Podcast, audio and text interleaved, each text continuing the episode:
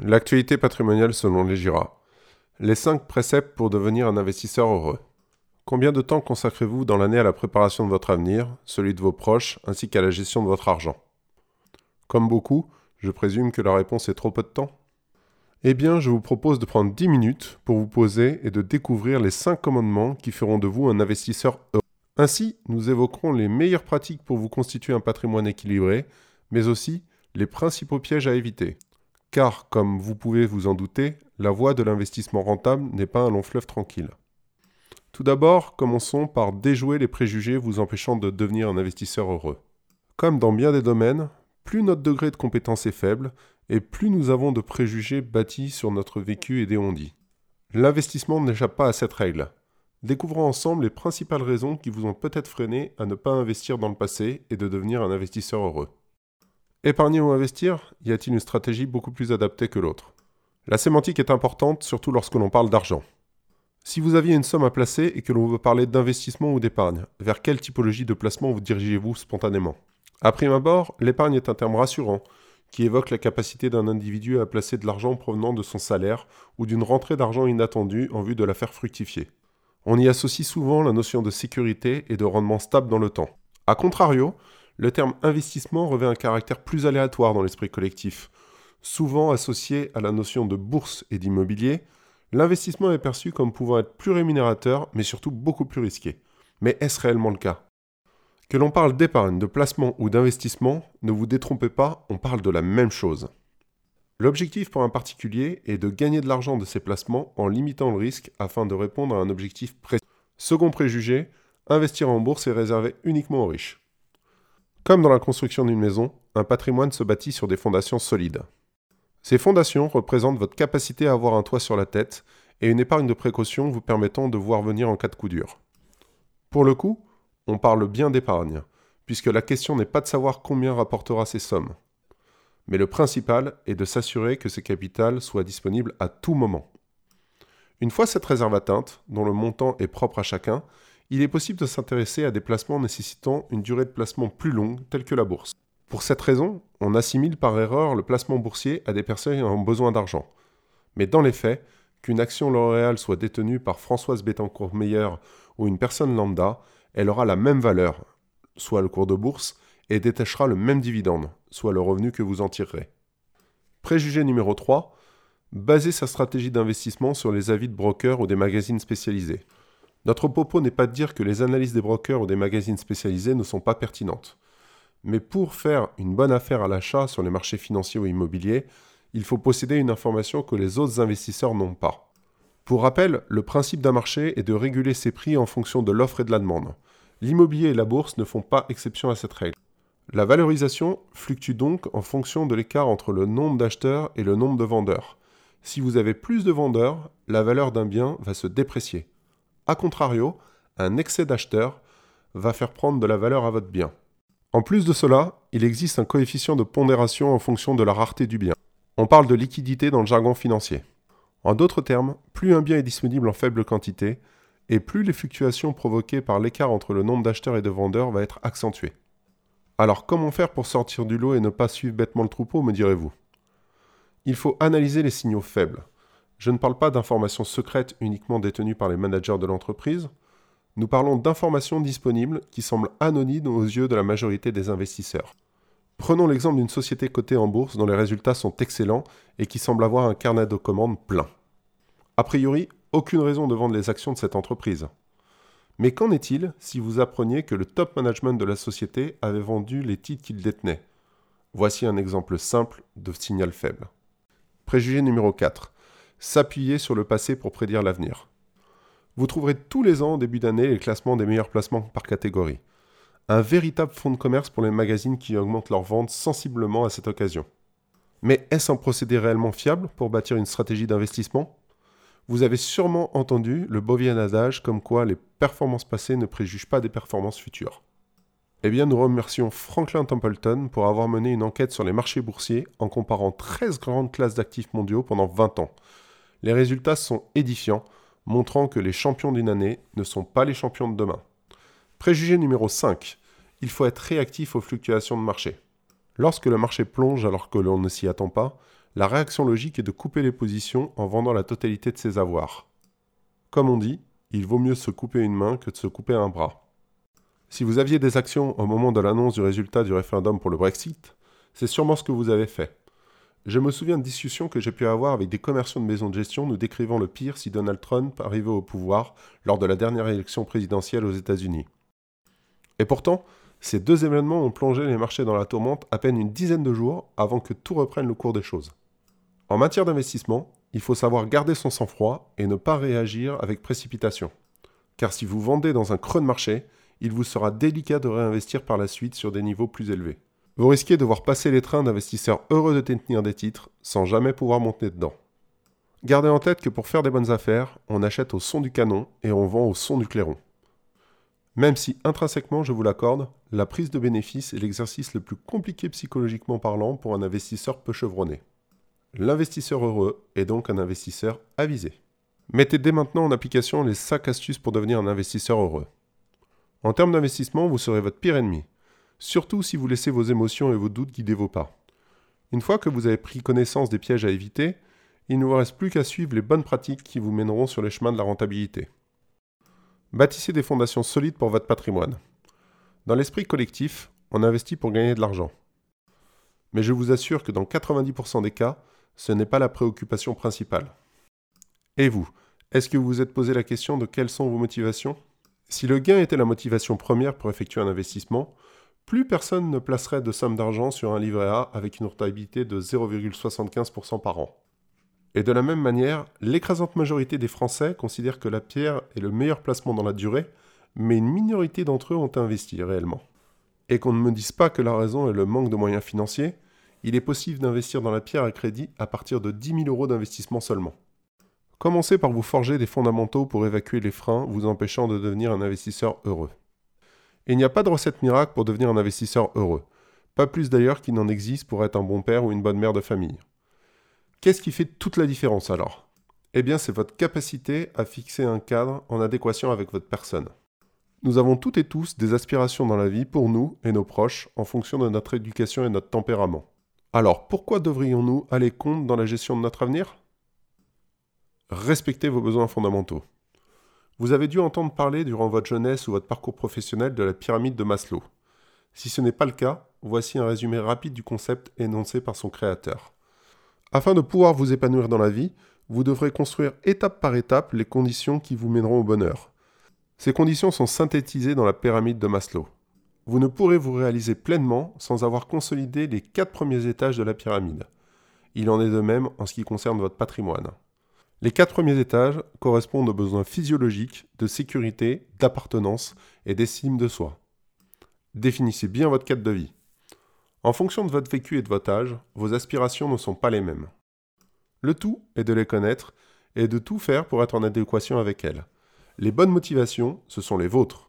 Alors commencez par définir vos priorités et les moyens que vous souhaitez y consacrer, aussi bien en termes financiers qu'en termes de temps. Le meilleur exemple pour illustrer tout ça, la résidence principale. Vous pouvez lire autant d'articles vous indiquant que vous devez nécessairement être propriétaire de votre résidence principale que d'articles vous déconseillant d'être propriétaire de biens immobiliers dits non rentables. Absence de rendement locatif, charge importante. La bonne façon d'aborder les choses selon moi est de savoir si être propriétaire de son chez-soi relève d'un besoin de sécurité ou non. Si ce n'est pas votre cas, il faudra juste vous assurer de disposer de suffisamment de moyens pour être en mesure de pouvoir vous loger, que ce soit dans l'immédiat ou le futur.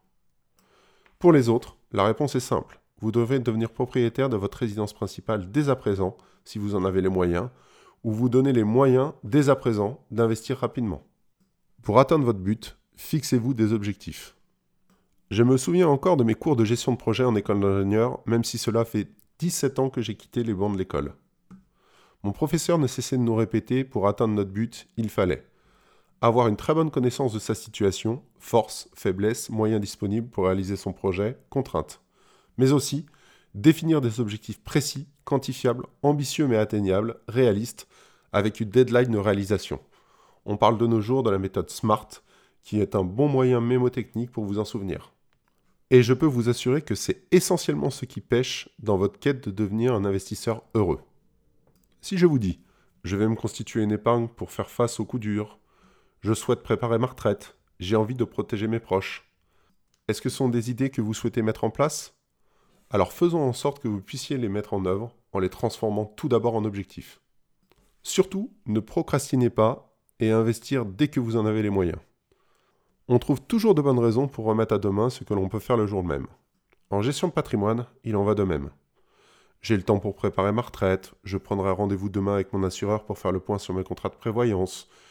J'ai l'argent à placer, mais je vais le garder sous la main au cas où j'en aurai besoin tout de suite. Je veux investir dans l'immobilier pour profiter des taux bas, mais ne seront-ils pas encore plus bas demain? Gardez en tête que le mieux est l'ennemi du bien. Si vous attendez d'être certain de faire la meilleure opération possible, vous ne ferez jamais rien. Et c'est peut-être déjà votre cas. Pour autant, ne sautez pas sur la première opportunité venue. Il y a deux étapes prépondérantes dans un projet d'investissement. Comme nous l'avons évoqué précédemment, les bonnes affaires se font à l'acquisition sur les marchés. Si vous réussissez à acheter un bien avec une décote, ou en tout cas à son juste prix, cela augmentera sensiblement votre potentiel de gain à la revente. Alors, avant de vous jeter sur ce qui vous paraît être la bonne affaire, faites une étude approfondie pour déterminer si la valeur d'acquisition est cohérente, que ce soit pour des valeurs mobilières ou bien immobilières. Car investir dans l'immobilier n'est pas une chose anodine, surtout si vous souhaitez investir dans l'immobilier locatif.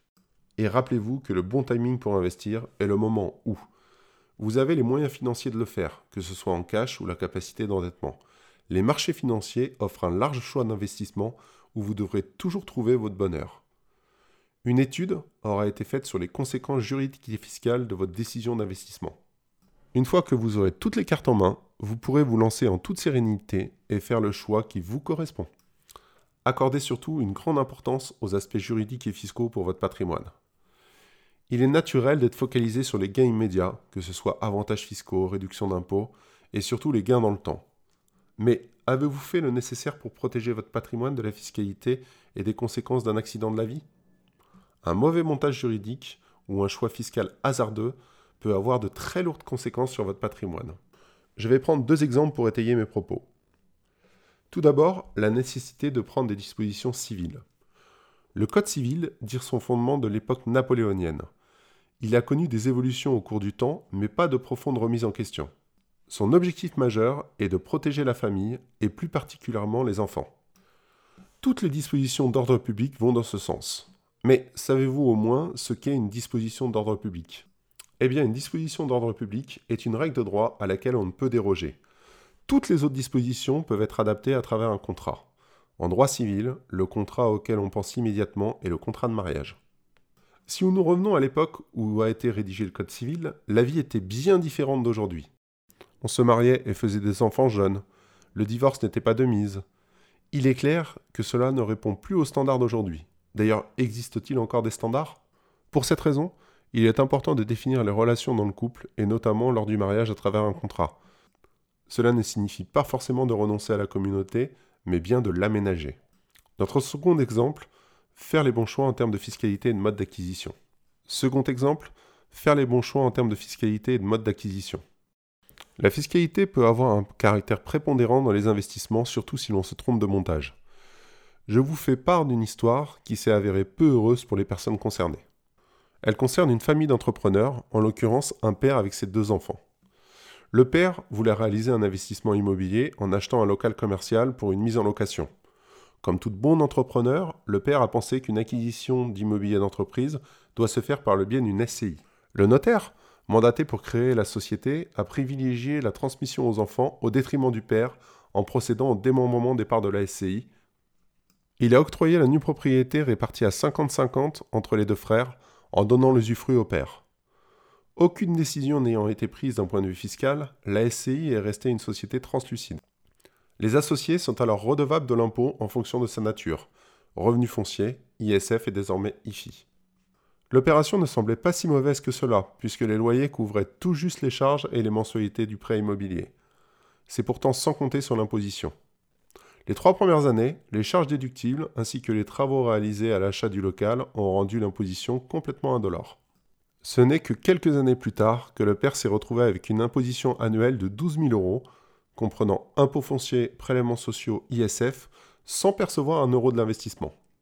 Malheureusement, la seule manière qu'il a désormais de se sortir de l'opération est de procéder à une donation d'usufruit à ses enfants des parts de SCI. Malheureusement, la seule manière qu'il a désormais de se sortir de l'opération est de procéder à une donation de l'usufruit de ses parts de SCI à ses enfants. Le père n'aura rien perçu et juste permis à ses enfants de s'enrichir. Et tout ceci pour une simple raison. Ses enfants, suite à une mésentente, ne souhaitent pas vendre le bien et dissoudre la SCI. Ce n'était aucunement l'objectif de ce père de famille qui souhaitait percevoir des revenus complémentaires pour sa retraite. Nous sommes très loin du compte de l'investisseur heureux. Et pour le coup, juste à cause d'un montage inapproprié. Entourez-vous des bonnes personnes pour vous constituer un patrimoine. La gestion d'un patrimoine est une tâche complexe nécessitant de maîtriser le conseil en investissement financier immobilier, la fiscalité, le droit, notamment le droit civil et la comptabilité. Bien entendu, toutes ces compétences sont nécessaires si l'on veut le faire correctement.